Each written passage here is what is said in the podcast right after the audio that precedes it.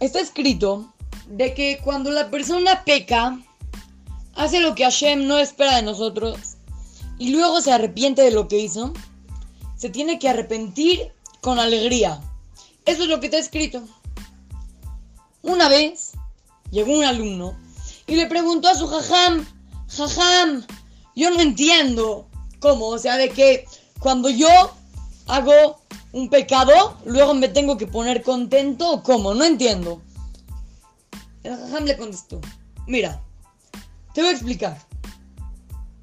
Mucha gente piensa, como tú, que cuando la persona hace algo malo, se tiene que estar triste y tiene que estar deprimido y también tiene que sufrir y todo para que Hashem lo perdone.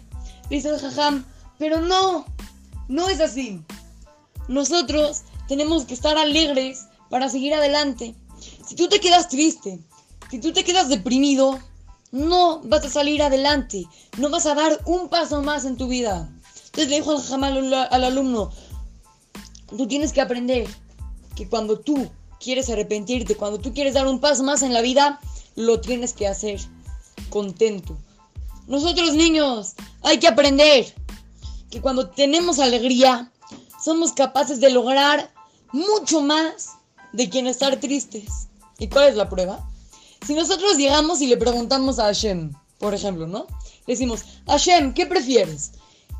¿Que yo esté triste o contento si quiero seguir adelante?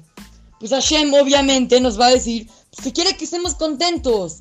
Nosotros niños hay que saber, cuando vemos a una persona triste hay que alegrarla, nosotros hay que estar alegres. Y así vamos a dar muchos pasos más en la vida y todos con el pie derecho, con la alegría. Este más lo saqué del libro La alegría y el éxito de Salomón Michan. Así es que, lo saluda su querido amigo Shimon Romano para Torah to Go Kids, el Motorá Montes ahí.